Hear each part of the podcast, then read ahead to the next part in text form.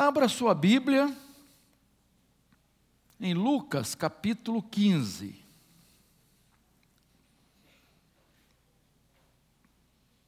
Lucas capítulo 15.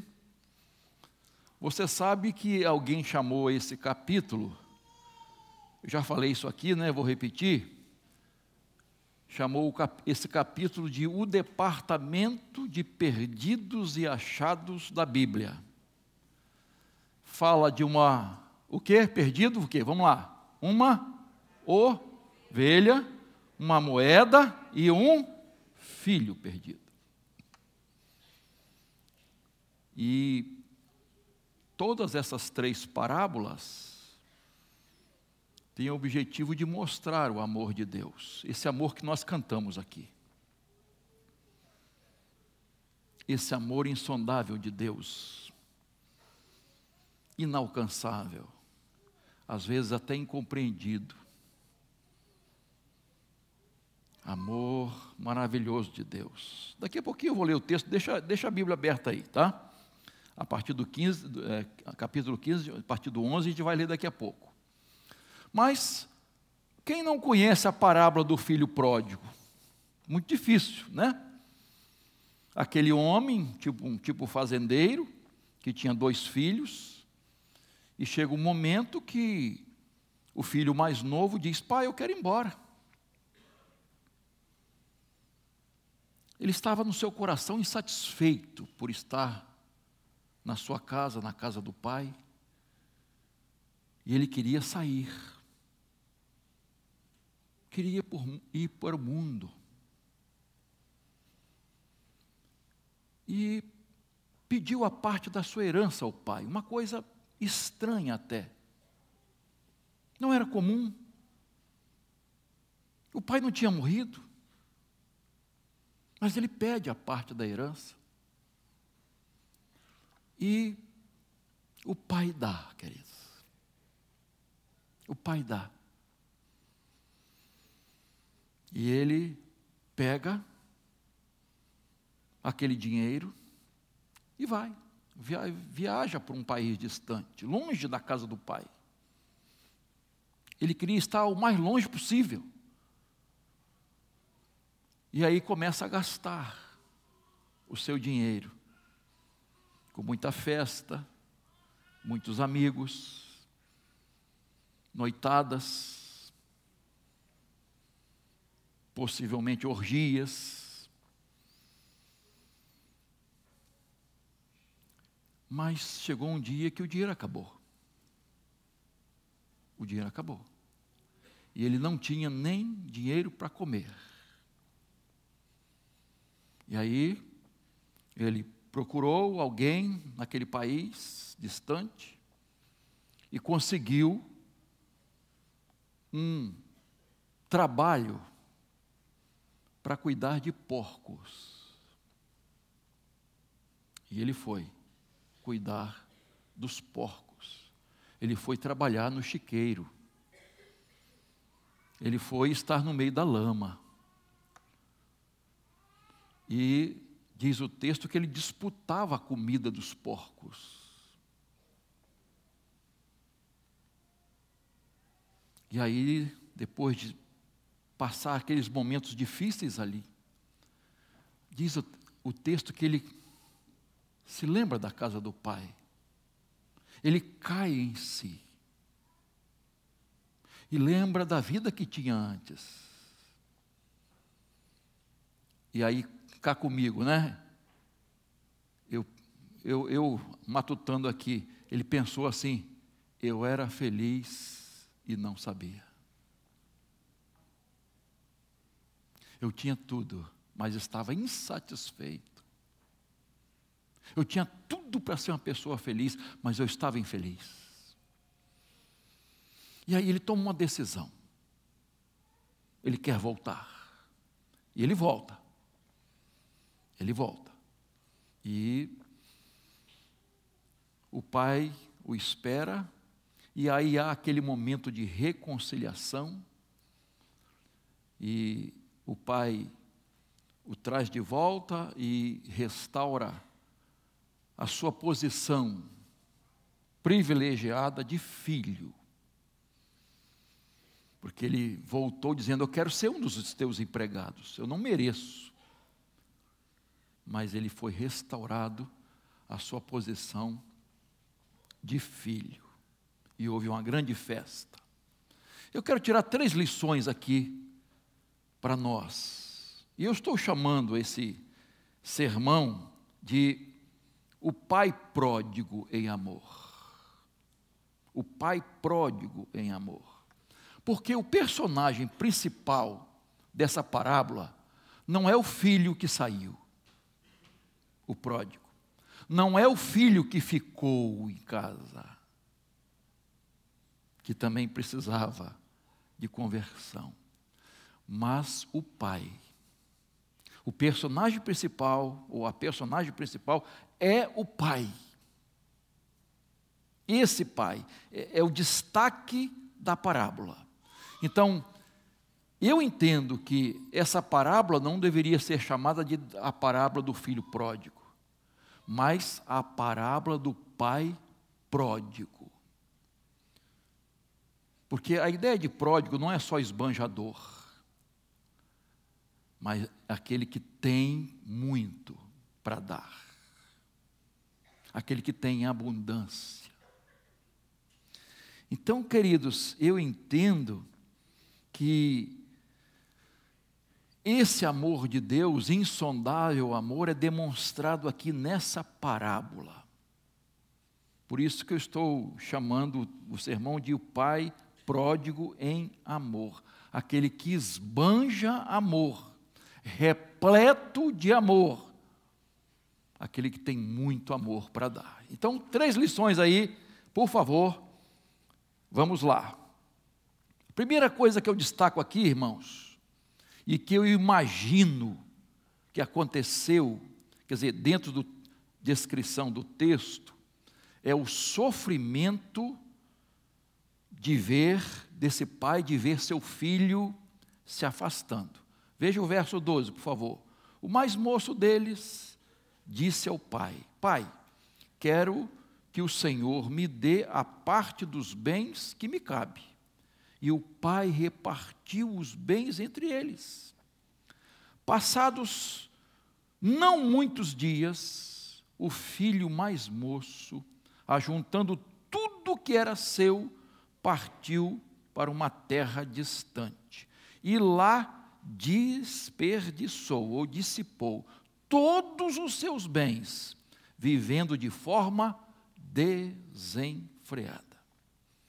Você pode, na sua mente, imaginar aquele filho saindo de casa com os bolsos cheios de dinheiro, ou talvez uma mochila, e partindo de casa, você pode imaginar o coração desse pai?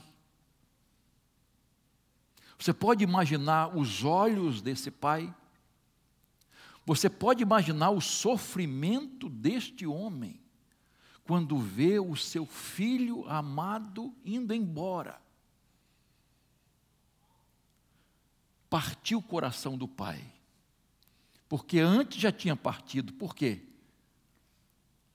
porque ele considerou o pai morto. Já estava considerando o pai morto para pedir a, a sua herança. Então, tente ver essa cena: o filho indo embora. E o pai vendo o filho sumir na estrada. A dor que este pai sentiu aquele filho estava se sentindo preso, limitado. Ele queria liberdade total. Ele não queria estar submisso a ninguém. Ele queria experimentar os prazeres da vida. Ele queria fazer o que ele quisesse, sem prestar contas a ninguém. Ele queria badalações, noitadas, sem ter que dar explicações a ninguém. Só que aquele menino não sabia que ele tomou a pior decisão da sua vida, sair da casa do seu pai.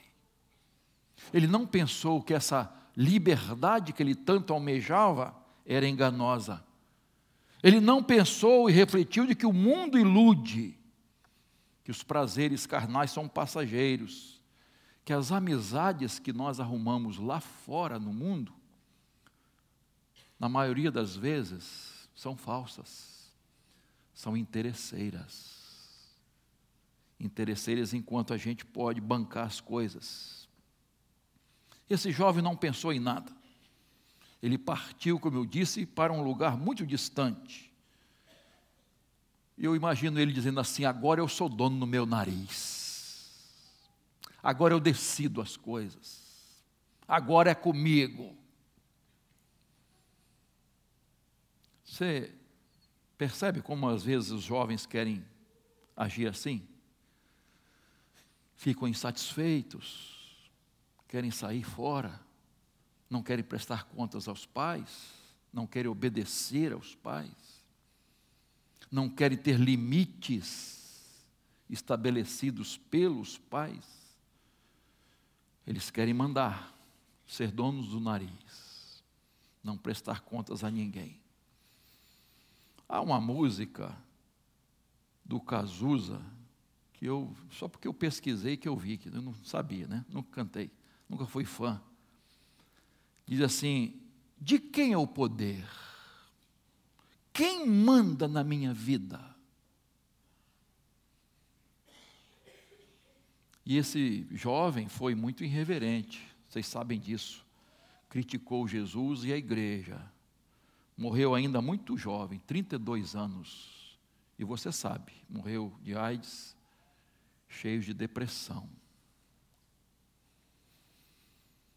E eu vi uma história uma vez de uma, uma enfermeira crente que cuidou dele. E ela disse que falou para ele de Jesus. E ele disse assim: Já não posso mais voltar. Já é muito tarde. Não tem como voltar. Lamentavelmente, irmãos, ele pensou assim: poderia ter voltado sim. Um outro jovem que assassinou várias pessoas nos Estados Unidos foi condenado à morte. Antes de morrer, nas suas últimas palavras, ele disse: Eu sou o Senhor da minha vida, eu sou o capitão da minha alma.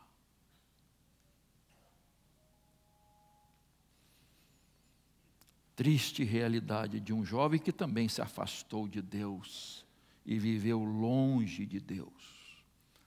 O mundo ilude, irmãos. Ele promete liberdade, mas ele escraviza. Ele promete vida, mas traz morte. Ele promete alegria, mas traz tristeza. Promete prazer, mas traz desgraça. Deus respeita o que Ele mesmo estabeleceu, o livre arbítrio. Foi Deus que criou. Então Deus respeita a decisão da pessoa. Deus respeita as escolhas da pessoa. E se alguém quer se afastar dele, se alguém quer virar as costas para ele, ele permite. Agora nós não escolhemos as consequências. Claro que não. Então, eu vejo o sofrimento desse pai. Talvez aqui há pais e mães que estão sofrendo.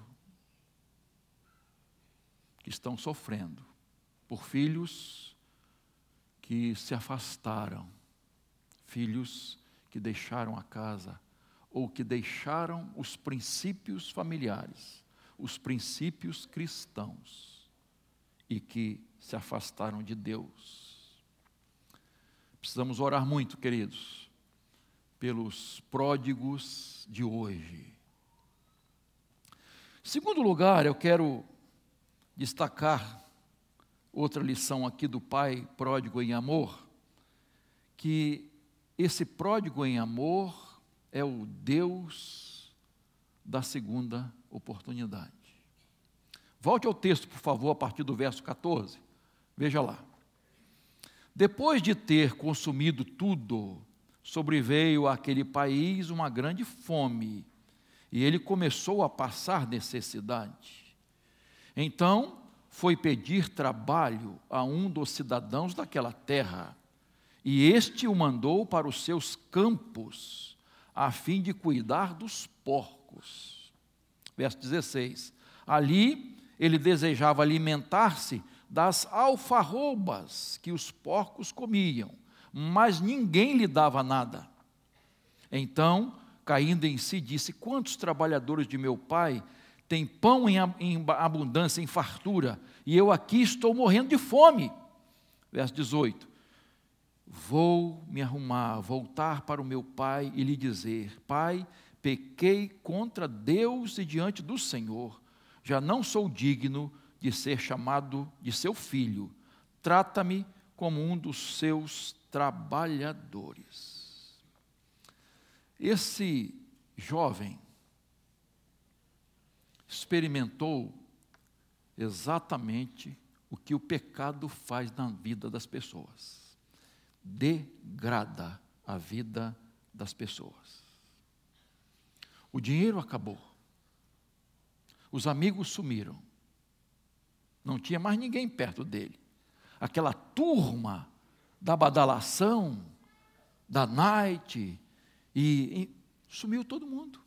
Porque o dinheiro acabou, queridos. Foi abandonado. Por isso ele foi fazer aquilo que era para o judeu o nível mais baixo da degradação cuidar de porcos. E vocês sabem que eles consideravam os porcos animais imundos. E foi exatamente neste nível degradante, humilhante que esse jovem estava. Irmãos, o diabo quer fazer exatamente isso na vida de uma pessoa.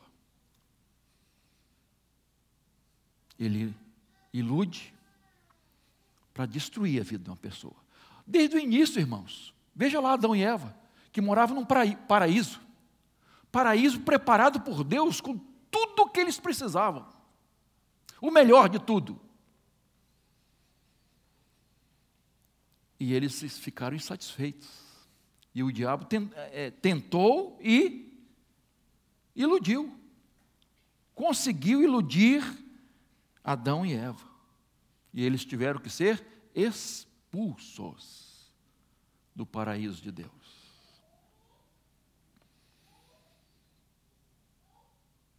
Você observe quando Pedro negou a Jesus, que ele se mistura com os ímpios, e ele ali chega a negar a Jesus três vezes,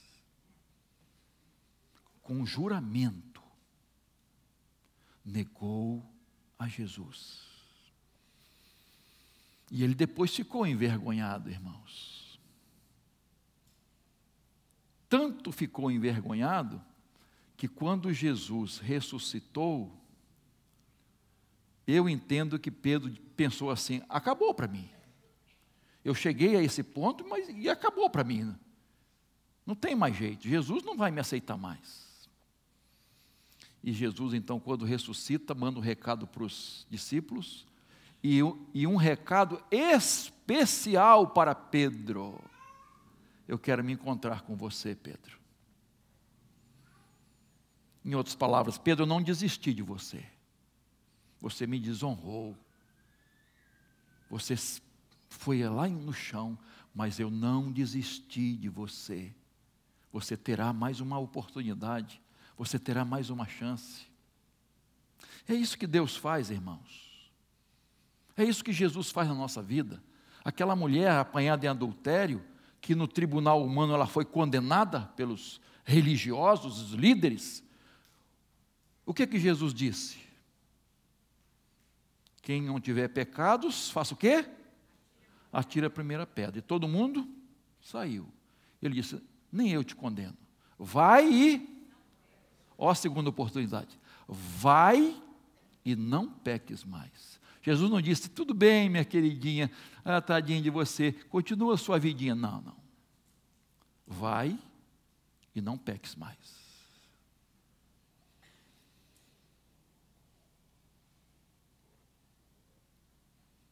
Queridos, como é importante entendermos esse amor de Deus. Quando o filho pródigo cai em si, ele se lembra.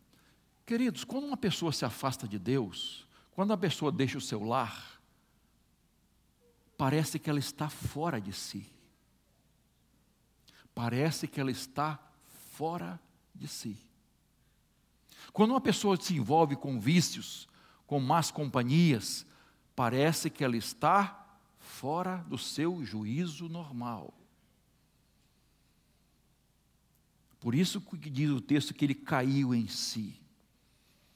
Já ouviu quando a pessoa é, diz assim: Poxa, eu não sei onde eu estava com a cabeça quando eu fiz aquilo.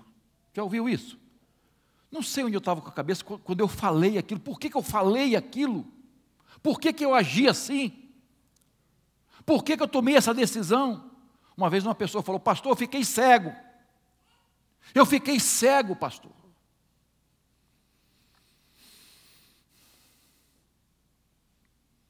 As pessoas agem assim, irmãos, diante da tentação, diante de um desejo, diante de uma paixão louca, diante de uma oferta tentadora, diante de ganho fácil às vezes. Ela se deixa levar e toma decisões precipitadas. Já ouviu quantas pessoas você conhece que tomaram decisões precipitadas? Depois pararam, por que, que eu fiz isso? O que deu na minha cabeça? Mas esse Pai amoroso, irmãos, é o Deus de outra oportunidade quem se afastou dele, quem escorregou, quem deu as costas para ele, Jesus recebe de volta. Jesus te abraça, Jesus te ama, ele não deixa de te amar. Não há nada que você possa fazer para Deus te amar mais ou te amar menos.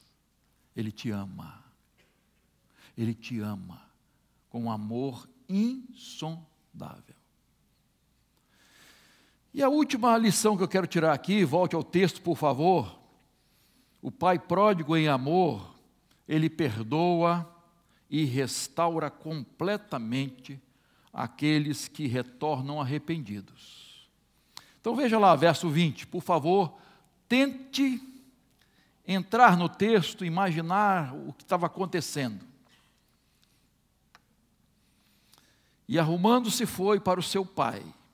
Vinha ele ainda longe, quando o pai o avistou, e compadecido dele, correndo, o abraçou e beijou.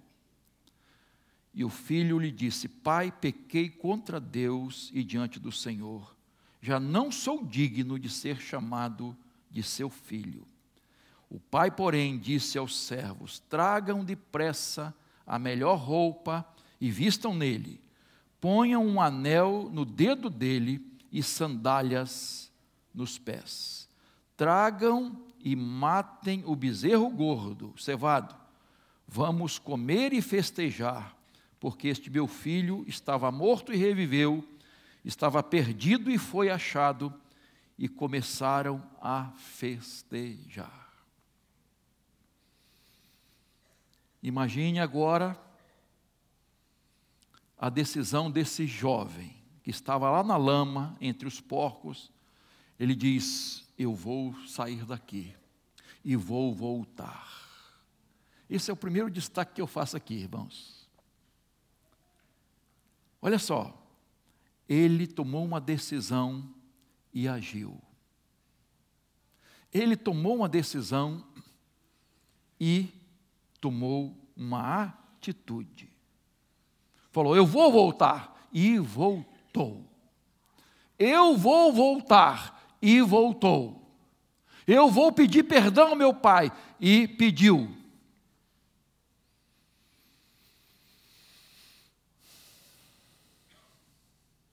Uma vez um menino chegou da escola e disse assim para o pai: Pai, eu tenho uma pegadinha para o senhor. Pegadinha? É. Qual é? Três sapinhos estavam num galho. Um. Um resolveu pular. Quantos ficaram no galho? Pular no lago, né? Quantos ficaram no galho? O pai pensou, está muito fácil, né? Mas é uma pegadinha, então. Mas, mas pensou, não tem jeito. Aí disse, ficaram dois. Aí o menino deu um sorrisinho e disse: Não, pai, ficaram três. Eu disse que um resolveu pular, mas eu não disse que ele pulou.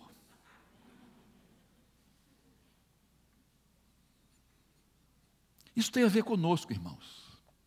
Você já reparou que às vezes nós resolvemos certas coisas na nossa vida? Vou fazer. Vou fazer. E daqui a pouquinho, esquece. Não faz mais.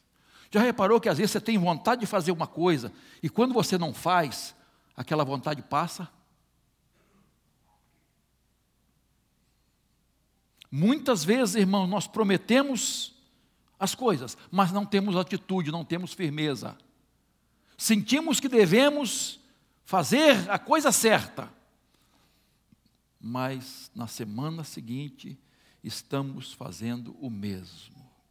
Eu tive um, um colega, quando voltei a estudar, aqui na Faculdade de Direito, e é um colega de turma que ele era policial, e ele falava assim para mim, sabia que eu era pastor, né? Muitas vezes conversamos. Ele falou assim: Olha, rapaz, toda segunda-feira eu tomo uma decisão não beber mais no final de semana. Porque eu fico, fico mal segunda-feira. Tomei aquele porre no final de semana. E quando chega na segunda, eu digo: não vou fazer isso na próxima semana. Essa semana não vou fazer isso. Mas quando chega sexta-feira, não tem jeito. Os amigos chamam, né? Aí tem comemoração, tem a vitória do Flamengo esmagadora, tem isso, tem aquilo, tem, tem um monte de coisa para comemorar. E aí rola, não adianta. Na segunda-feira de novo, eu estou lá tomando outra decisão de não entrar mais nesse porre.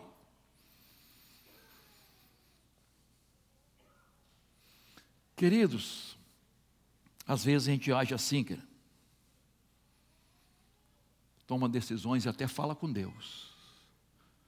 Até ora. Senhor, eu não vou cair mais nesse erro. Eu não quero. E é reincidente. E cai de novo. E cai de novo. E cai de novo. Não há firmeza. Pastor, eu não, não tenho forças. Quantas pessoas já falaram para mim, pastor, eu não tenho forças para vencer esse problema, esse vício, esse mal na minha vida. O que que Paulo diz? Posso todas as coisas naquele que me fortalece. Paulo também não tinha forças. O apóstolo Paulo, o grande apóstolo Paulo, também não tinha forças. Tanto que ele diz: às vezes o bem que eu quero fazer, eu não faço, e o mal que eu não quero, esse faço. Miserável homem que eu sou, olha só, Paulo dizendo. Mas ele disse: Posso todas as coisas naquele que me fortalece. Então, se Paulo pode, se eu posso, você também pode. Pode, com a ajuda de Deus, com a força de Deus, com o poder do Espírito Santo na sua vida. O Salmo 145, 14 diz assim: O Senhor sustém os que vacilam e levanta todos que estão prostrados. É o Senhor que faz isso.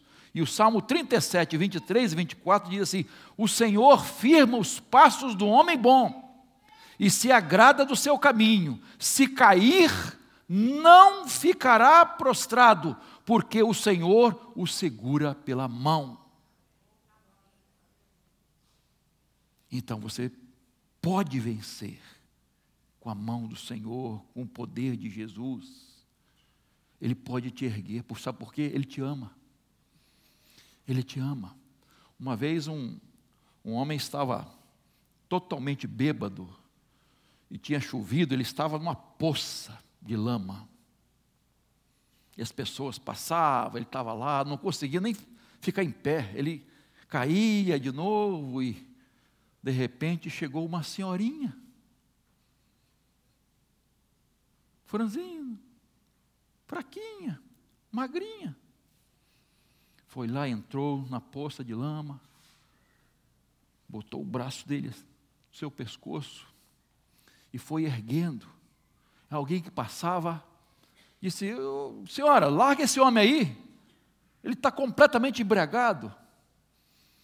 Ela disse: Não, ele é meu filho e eu o amo. Ele é meu filho e eu o amo. O amor de Deus é insondável, irmãos. Tanto que enviou Jesus a este mundo de pecado, degradado. E Jesus veio nos socorrer e nos ergue de qualquer lama. Volte aí o texto, verso 20, a parte B, a cena mais bonita dessa parábola. Tente imaginar, por favor. Olha só, vinha ele ainda longe, quando seu pai o avistou. É interessante que aquele menino estava completamente desfigurado, né? E aí, olha só, e compadecido dele, correndo, o abraçou e beijou. Irmãos, olha que cena. Esse pai estava ali. Olha para esse pai. Olha para a face desse pai, por favor. Tente imaginar a face desse pai. Ele estava cheio de ódio, de rancor. Ele estava com a chibata na mão. Ele ia dizer ao filho, apontando o dedo para ele: Eu não disse para você, rapaz. Eu não te falei para você não fazer isso. Será que ele ia agir assim? Não, esse pai não estava assim, irmãos. Esse pai não estava envergonhado por ver aquela figura se aproximando aquele pai, olha só, viu de longe, com compadecido. Ele estava aguardando com amor, com compaixão, com esperança de que aquele filho voltasse. E ele sai correndo, o que não era comum. Ele sai correndo para encontrar seu filho. É a mesma ideia das outras parábolas, né? Do pastor que sai para buscar a ovelha perdida, a centésima. É a mesma ideia da diligência da mulher que estava procurando a sua moeda perdida. O pródigo em amor saiu em direção ao pródigo esbanjador em seus pecados para abraçá-lo. Olha só, ele sai correndo ao encontro desse filho. E outro detalhe, olha lá. Ele o abraça e o beija. Que atitude. Será que esse menino esperava isso do pai? Ele o abraça e o beija. A, a ideia no original grego é que ele abraçava e beijava esse filho fervorosamente. Você já imaginou? Você, de vez em quando, vê quando alguém se abraça, tem aquele abraço sem graça, não tem? Que parece só para. Não tem? Aquele cumprimento que a pessoa nem, nem aperta a mão, faz assim. Já viu? Agora, quando alguém quer abraçar mesmo, já viu quando a pessoa faz? Assim? Até faz assim. no abraço. Que, que abraço gostoso, que felicidade de abraçar aquela pessoa. Esse pai abraçou seu filho assim, queridos. Com tanto amor, que eu fico imaginando o semblante daquele filho. E aí, o verso 21, o filho lhe disse: Pai, pequei contra Deus e diante do Senhor, já não sou digno de ser chamado seu filho. E ele ensaiou mais alguma coisa e parece que o pai interrompe aquilo que ele ensaiou falar. Ele não, ele não fala tudo que tinha ensaiado. Né? E aquele menino não merecia mesmo, não, irmãos. Nós não somos dignos do amor de Deus. Eu não sou digno do amor de Deus. Ninguém é digno do amor de Deus. Mas olha, a atitude do pai, verso 22. Coloca nele a melhor roupa. A melhor roupa. O anel no dedo e as sandálias nos pés. Esse não era mais um escravo.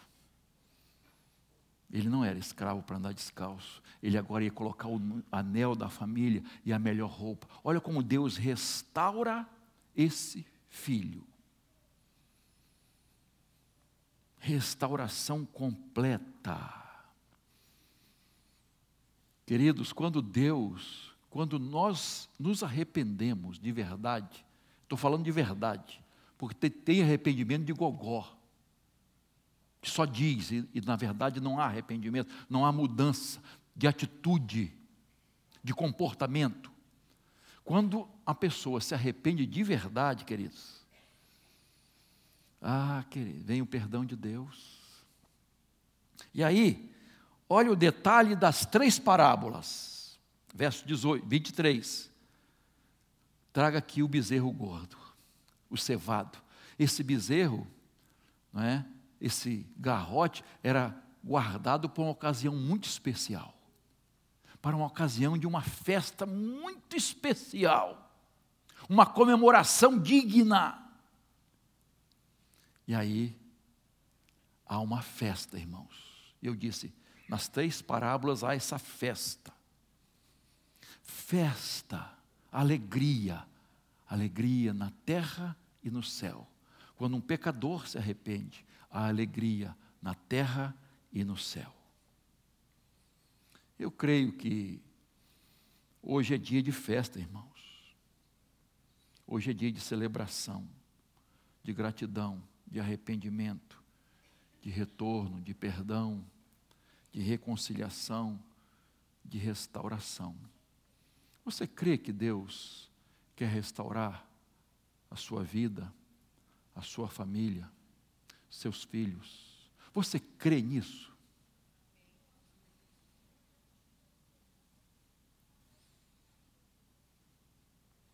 Deus só vai fazer as coisas na sua vida mediante a fé.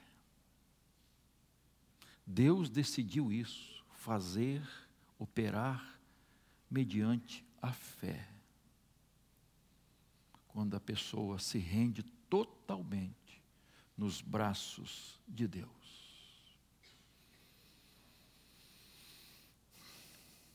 Eu quero concluir essa reflexão dessa parábola do pai pródigo em amor, aquele que sofre quando nós nos afastamos. A Bíblia diz que quando nós pecamos, nós entristecemos quem?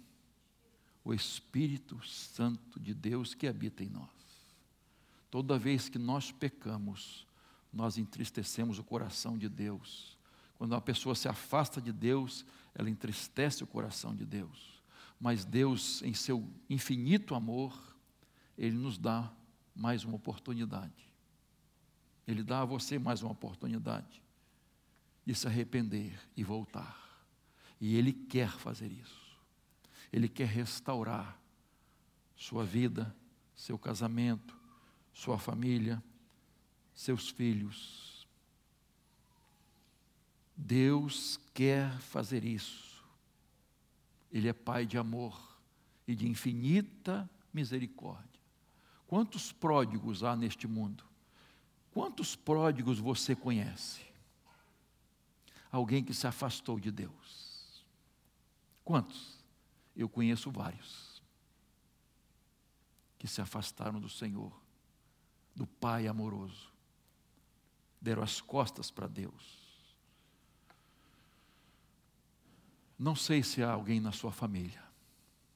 Se é filho, se é filha, talvez o pródigo pode ser seu pai pode ser sua mãe, pode ser seu irmão, sua irmã, um filho, uma filha, alguém que se afastou de Deus, alguém que deixou os caminhos do Senhor, que hoje pode se arrepender. Eu quero orar por você, pela sua família. Eu gostaria de clamar hoje por você que é pai, você que é mãe, você que é filho. Gostaria de clamar pelos seus filhos. Você lembra que nós tivemos uma cruzada há pouco tempo? Acho que foi, foi em Copacabana? A cruzada Billy Graham? Em Copacabana, né? E foi um dia que choveu muito, né? Até. É, a cruzada é ainda Billy Graham, né? agora é Franklin Graham, que é o filho Billy Graham. Você sabe que esse homem, quando era jovem, se afastou? Esse homem, esse pai, que ganhou almas no mundo inteiro. O filho se afasta e se envolve com drogas você pode imaginar o coração desse pai? Mas um dia, um dia, ele caiu em si e voltou. E hoje, ele é o substituto do pai, do Billy Graham, nas cruzadas no mundo inteiro.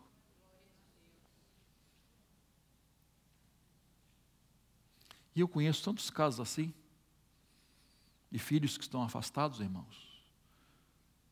Talvez você conheça de alguns pastores, filhos de pastores, de cantores e cantoras que se envolveram com um monte de coisas ruins e que seus pais, pai e mãe, sofrem com esses filhos afastados. Um pastor que teve a sua, a sua filha jovem, saiu da igreja e se envolveu com um monte de coisa errada. Ele ficou tão abatido, tão envergonhado, que estava pensando em deixar o ministério pastoral. Quase que ele deixa o ministério pastoral. Mas ele perseverou. E um dia, numa vigília de oração, a igreja estava reunida, e uma irmãzinha chegou o pastor, pastor, eu sei da sua situação, mas eu quero dizer ao senhor que essa igreja nunca levantou um clamor pela sua filha. Nunca fizemos isso, pastor. Podemos fazer isso hoje, pastor? Disse, claro, minha irmã. E naquele momento, irmãos, a igreja, de joelhos, levantou um clamor por aquela menina. A igreja chorava e clamava a Deus. No outro dia, irmãos, aquela moça volta para casa, arrependida, pedindo perdão a Deus e ao Pai. Você crê no poder da oração? Poder que Deus nos dá através da oração? Coloque sua vida, coloca seu filho, sua filha, seu marido, sua esposa, o pródigo que você conhece, alguém que esteja afastado hoje, na presença de Deus Eu gostaria que nós levantássemos um clamor pela família hoje, pelo seu lar. Que Deus nos ajude a trazer os pródigos de volta. Você pode ficar de pé, nós vamos cantar. E eu gostaria que você, se você quiser, colocar hoje alguém no altar de Deus, da sua família, gostaria de chamar aqui à frente. Não precisa ter vergonha, não. Para nós orarmos, para essa igreja levantar um clamor pela sua vida, pelo seu marido, pela sua esposa, pelo seu pai, pela sua mãe, pelo seu filho, pela sua filha.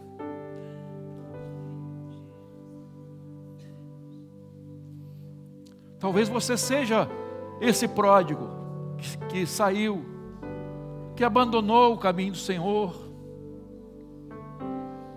que se enveredou por certos caminhos. Mas você quer voltar hoje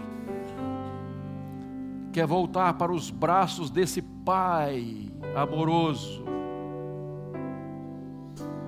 que te aceita, que te dá uma nova oportunidade.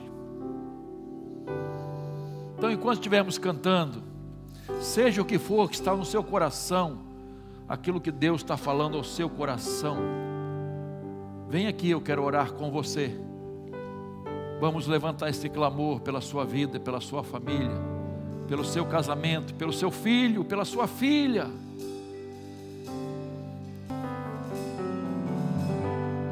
Pedir a você que, se você puder, que está aqui, pode se colocar de joelhos, se quiser, pode ficar de pés, sem nenhum problema.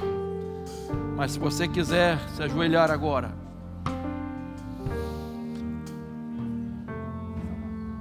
Senhor, a tua igreja faz um clamor agora, pela família, pelos nossos filhos, pelos pródigos, Senhor, que se afastaram do lar, se afastaram do Senhor, do teu evangelho, da tua igreja. Ó Deus, ouve o teu povo Ouve a oração desse pai, dessa mãe, desse irmão, dessa irmã, desse filho, dessa filha, Senhor. Ouve essa oração, Senhor. Nós humildemente estamos clamando, Pai. O Senhor não nos deu filhos para o mundo, Pai. Os filhos são herança do Senhor.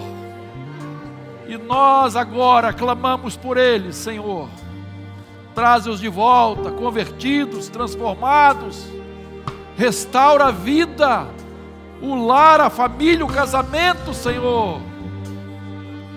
Ó oh, Deus, pelo poder do Senhor, pela tua graça, pela tua misericórdia, nós entregamos cada vida aqui em tuas mãos, cada coração em tuas mãos. Opera, Senhor opera milagres, opera maravilhas, Senhor, e toda honra, toda glória, nós sempre daremos ao Senhor. Oramos assim, agradecidos por tudo, no nome precioso do nosso querido Salvador Jesus Cristo. Amém. Amém. Deus te abençoe, meu irmão, minha irmã. Deus te abençoe. Abençoe sua família seu lar, seu casamento. Isso. Dê um abraço nesse irmão aí. Pode se assentar. Deus conceda a você uma semana de paz, de alegria, de vitória, para a glória de Deus. Amém. Deus abençoe.